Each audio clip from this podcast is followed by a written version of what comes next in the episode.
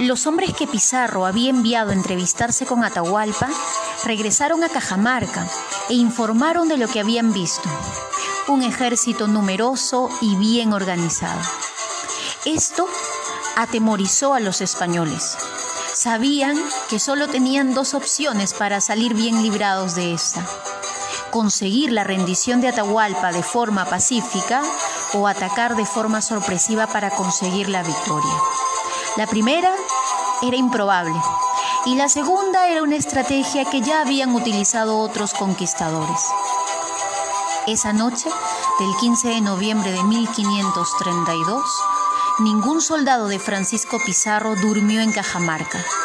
Todos se mantuvieron alertas, temiendo un ataque del ejército de Atahualpa. No sabían que los incas nunca hacían la guerra de noche. Atahualpa, por su parte, se fue a dormir, instruyendo al general Rumiñahui que acampe con 20.000 hombres en el camino hacia la costa, para atrapar a cualquiera de los españoles que intentaran escapar de su furia. Al amanecer del 16 de noviembre, Atahualpa estuvo de buen humor, confiando en lo fácil que sería capturar y sacrificar a los extranjeros, cometió el gravísimo error de dejar en Pultumarca a casi toda su reserva armada, otros 20.000 soldados más, llevando consigo solo a 200 guerreros cuyas armas eran sogas y porras de piedra. Creyó que llevar más soldados era innecesario y además que eso significaría que le tenía miedo a los intrusos. A media mañana, cuando su impresionante cortejo estuvo listo, Atahualpa subió a una litera de oro e inició la marcha hacia Cajamarca. Lo acompañaron algunos funcionarios de su corte, varios curacas amigos, músicos, danzantes y acróbatas que hacían piruetas en el camino. Avanzaron lentamente y en el trayecto se unieron al cortejo miles de aldeanos que querían ver cómo el gran Inca castigaba a los visitantes y sacrificaba a sus extrañas bestias, a los caballos. Mientras tanto, los españoles, que se habían organizado para un ataque sorpresivo en caso las cosas no salieran bien como ellos lo habían planeado, esperaban impacientes y nerviosos en sus posiciones. La artillería se ubicó en el Cerro Santa Polonia, que actualmente es un mirador en Cajamarca. En los galpones que daban a la plaza se ocultaba la caballería, dividida en dos escuadrones. Los infantes cargaban espadas, ballestas y mosquetes. En definitiva, las armas de los españoles eran superiores a las armas que Atahualpa y su ejército estaban llevando al enfrentamiento. El fraile dominico Vicente Valverde y el indio Felipillo, que era el intérprete, estaban listos para hablarle al Inca y hacerle el requerimiento. Es decir, invitarle a que se haga cristiano y se someta pacíficamente al emperador Carlos V. Si no lo aceptaba, Valverde tenía que gritar, dando la señal para que se iniciara un despiadado ataque que debía terminar con la captura de Atahualpa.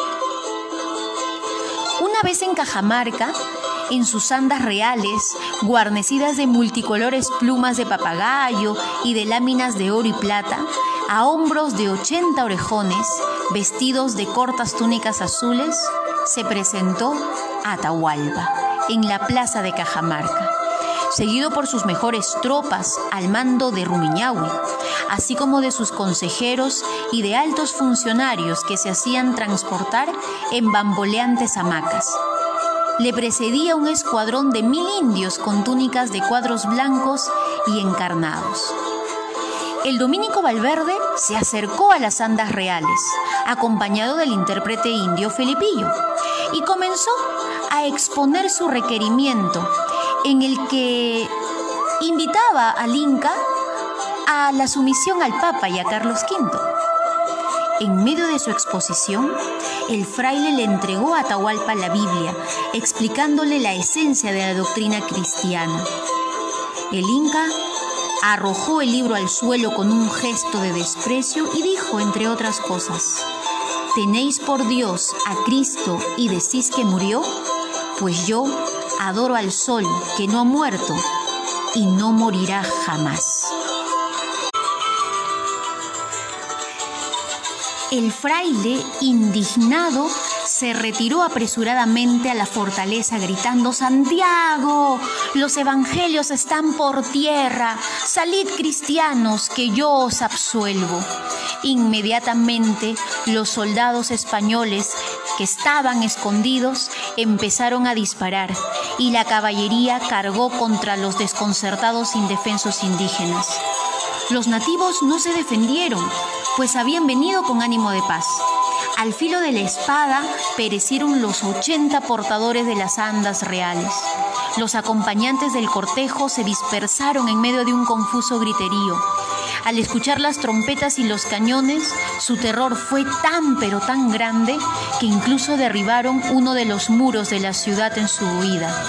Más de dos mil cadáveres quedaron en la plaza y los sobrevivientes huyeron a refugiarse en la cordillera. Los españoles hicieron muchos prisioneros. Pizarro en persona asió a Atahualpa por el cuello, del cual pendía un collar de esmeraldas mientras que el soldado astete le arrancaba la imperial mascaipacha.